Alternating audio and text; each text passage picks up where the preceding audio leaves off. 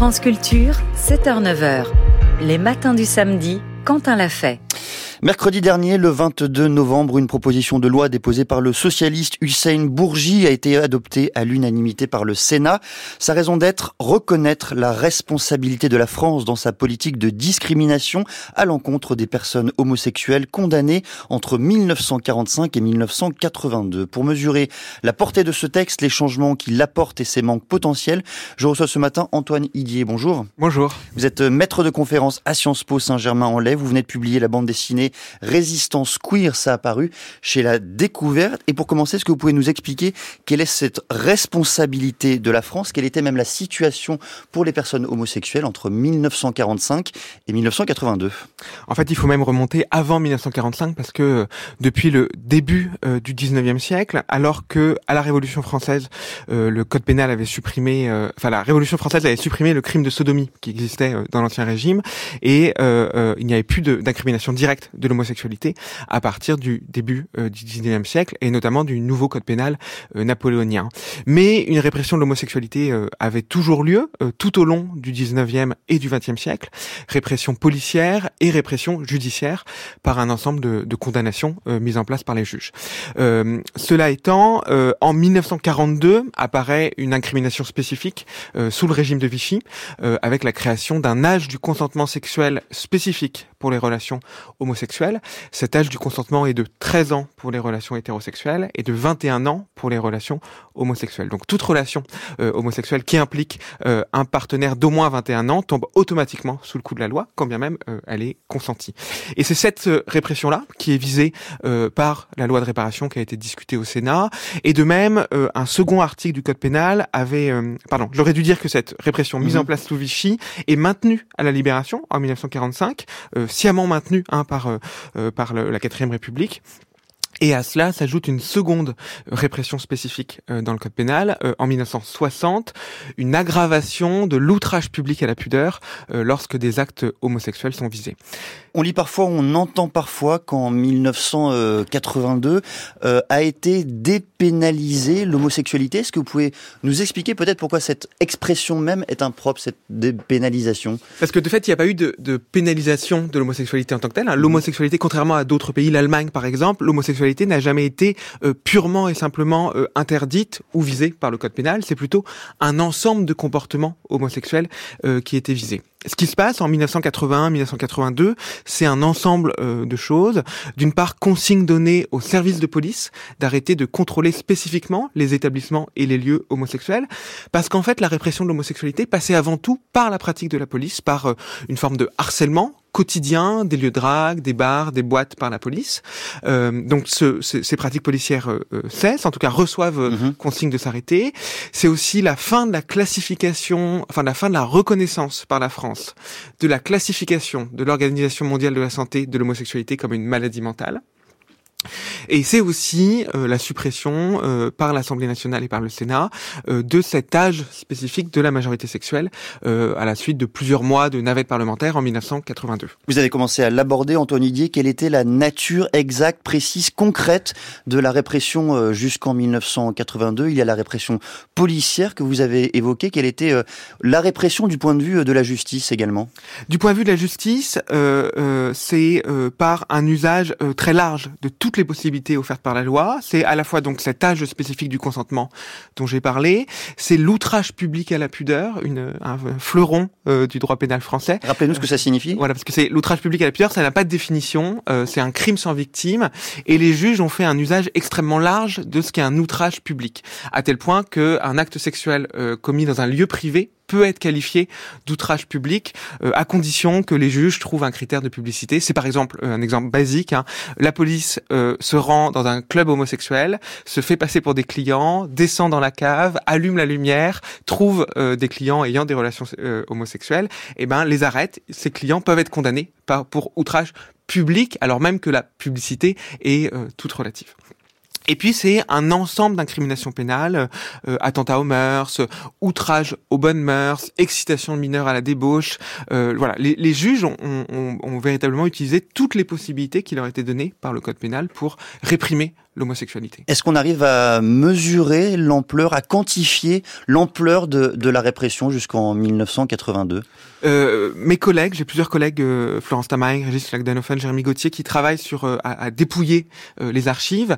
Ils estiment entre 10 000 et 60 000, 70 000 les condamnations entre 1942 et 1982. Pourquoi une fourchette si large alors qu'il s'agit de condamnation justement? Eh ben parce que on n'a pas de statistiques précises. Donc il faut aller dans toutes les archives euh, judiciaires mmh. qui ne sont pas toujours conservées, qui ne sont pas toujours accessibles et dépouiller les dossiers un à un, euh, passer en revue tous les jugements prononcés par les tribunaux euh, pour euh, établir un nombre et puis à partir de mes collègues à partir d'échantillons font des projections pour avoir à peu près une, une prévision. D'autres conséquences évidemment au-delà de la répression judiciaire, de la répression ce sont aussi euh, des vies brisées, des suicides, des malaises et un mal-être perpétuel pour euh, les personnes homosexuelles jusqu'en 1982 en France et bien sûr au-delà ce que racontent les, les, homosexuels, en particulier les hommes homosexuels, parce que c'est avant tout l'homosexualité mmh. masculine hein, qui a été visée par la répression, c'est à quel point, euh, par exemple, la, la, présence policière était quelque chose d'omniprésent. Tout homosexuel savait qu'à un moment ou à un autre, il pouvait avoir affaire à la police,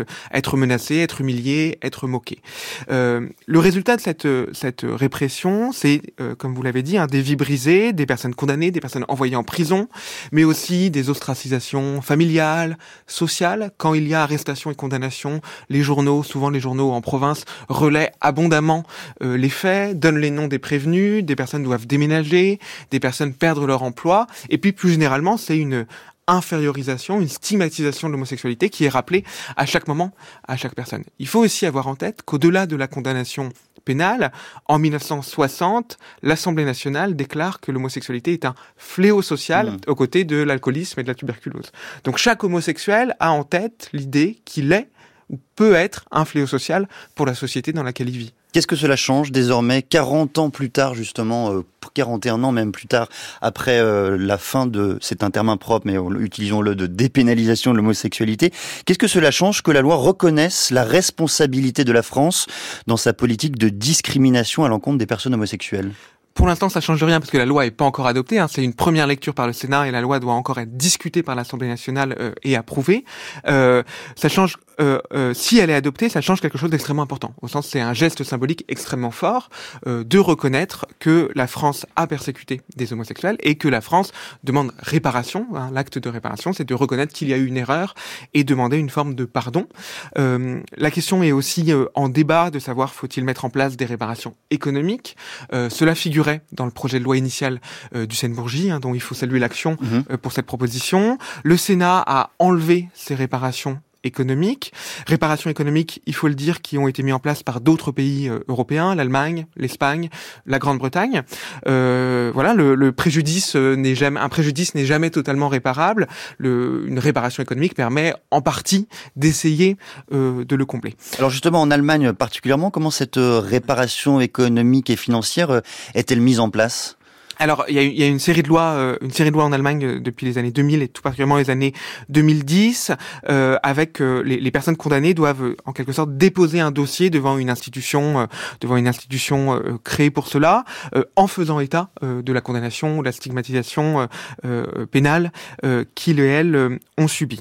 Par ailleurs, l'Allemagne a aussi mis en place, dans le cadre de ce programme de réparation, par exemple une fondation, le Magnus Hirschfeld Stiftung, qui finance les recherches sur euh, l'histoire de l'homosexualité, sur l'histoire de la répression et de la pénalisation. Donc c'est aussi une réparation qui est entendue de manière bien plus large que seulement une réparation envers les individus concernés, même si c'est extrêmement important, mais aussi d'encourager plus généralement la lutte contre les discriminations, la recherche historique, la connaissance de, euh, de toute cette stigmatisation, de toute l'histoire de la répression. Est-ce que dans les travaux qui ont été euh, mis en œuvre euh, par le Sénat, les chercheurs ont été associés? Est-ce que les travaux de recherche ont été euh, utilisés à, à, bon escient? Je vous vois sourire. Bah, le, le fait est que le, le, le rapporteur du, du texte, hein, le, républicain Francis Spiner, a refusé d'auditionner les, les chercheurs. il y a eu quelques quelques auditions qui ont été menées au Sénat, comme c'est le cas, et les chercheurs ont été tenus à l'écart de ces auditions, et quelques chercheurs ont reçu un, très maigre questionnaire, ce qui pose évidemment problème, d'autant que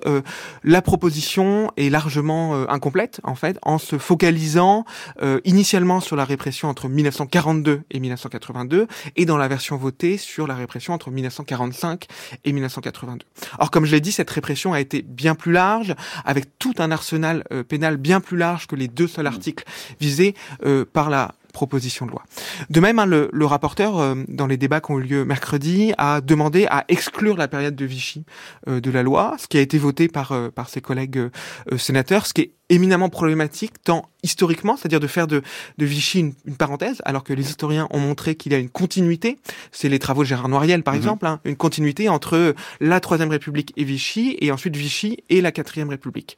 Et en l'occurrence, sur la répression de l'homosexualité, la loi de 1942 était en gestation dans les années 1930 et a été maintenu en 1945. Donc il y a une continuité évidente entre Vichy, euh, ce qui précède et ce qui suit. Et de même, hein, quand Jacques Chirac avait reconnu dans les années 1990 la responsabilité de l'État français euh, pour euh, dans la déportation des Juifs, de fait, la République avait endossé les crimes de Vichy en demandant réparation et en demandant pardon. En quelques mots, Anthony Dier, est-ce que vous connaissez la suite de ce texte qui lui adviendra la, la navette parlementaire qui, qui sera la sienne? Euh, dans le processus législatif habituel, hein, le texte a été envoyé à l'Assemblée mhm. nationale. Il faut que l'Assemblée nationale s'en saisisse. Est-ce que ce seront des députés de gauche? Est-ce que ce seront des députés de la majorité? Pour l'instant, il y a, y a, beaucoup d'incertitudes.